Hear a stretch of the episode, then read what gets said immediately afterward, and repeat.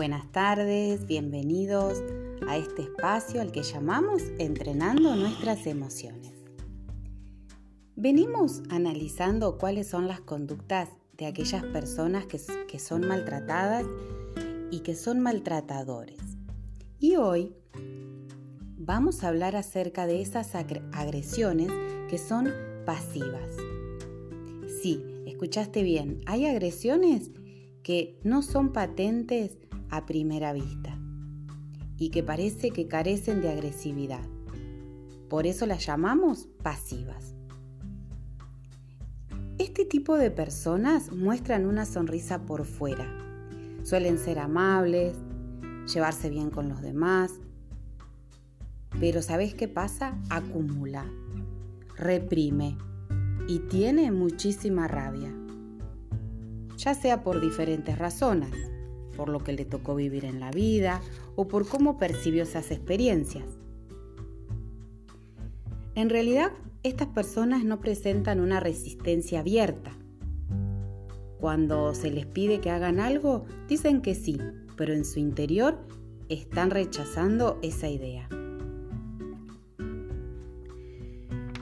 Nosotros, ¿cómo podemos identificar a este tipo de personas con la cuál vamos a encontrarnos, tarde o temprano.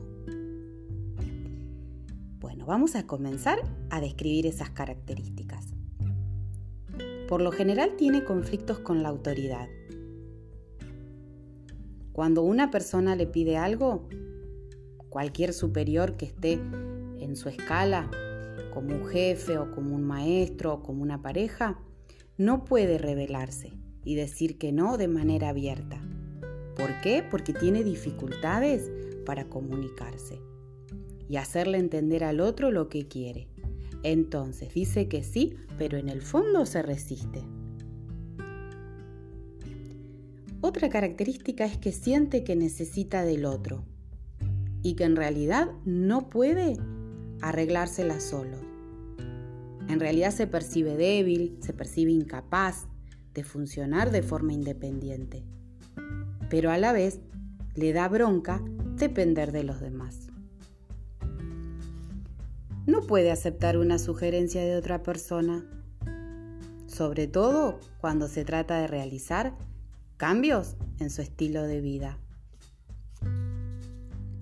Como hablamos anteriormente, vamos a observar que no resiste abiertamente a ninguna de los consejos que pueda recibir pero en el fondo puede que los esté rechazando. Traslada su enojo. ¿Qué quiere decir? Como es incapaz de reconocer que está muy enojado con la vida o con Dios o con sus padres, bueno, a quien les haya colocado sus frustraciones, entonces estará como molesto todo el tiempo. Es ambivalente. ¿Qué quiere decir? Que el sí es constante en lugar del tan deseado no. Así como no expresa su enojo abiertamente, tampoco es capaz de expresar sus necesidades, sus preferencias y emociones de una manera directa. Elige callarse antes de exponer un conflicto con otra persona. Complace a los demás, pero solo de manera superficial. Porque no se anima a decir que no. No puede admitir que tiene ira reprimida, aunque la exprese de manera indirecta. Nunca confesará haber hecho algo malo intencionalmente. Es una persona negativa aunque no lo exprese abiertamente o acuse a los demás de serlo. No cree y no tiene esperanza de que las cosas puedan llegar a cambiar algún día. Como dijimos, además de tener conflicto con la autoridad, también lo tiene con su entorno. En el fondo desea adaptarse e integrarse con otros, pero le resulta difícil relacionarse social y afectivamente. Estas personas se sienten incomprendidas, se sienten que tienen poco valor, que las personas las desilusionan con facilidad. Pero en el fondo piensan que la culpa siempre es de los demás. Ellos son incapaces de reconocer sus errores y de aceptar sus responsabilidades. ¿Saben cómo es la frase de la persona que es pasiva pero maltratadora? Bueno, complace de forma superficial, pero no sustancialmente. Colabora en cámara lenta, posterga y olvida. Para salvar de forma inadecuada una falsa dignidad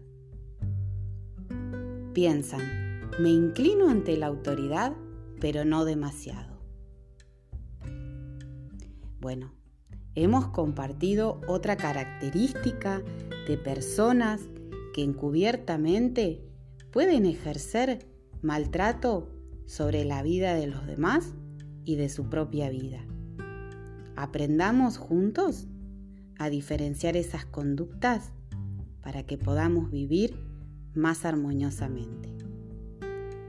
Los espero en la próxima cita de Entrenando nuestras emociones y seguimos al servicio de lo trascendental.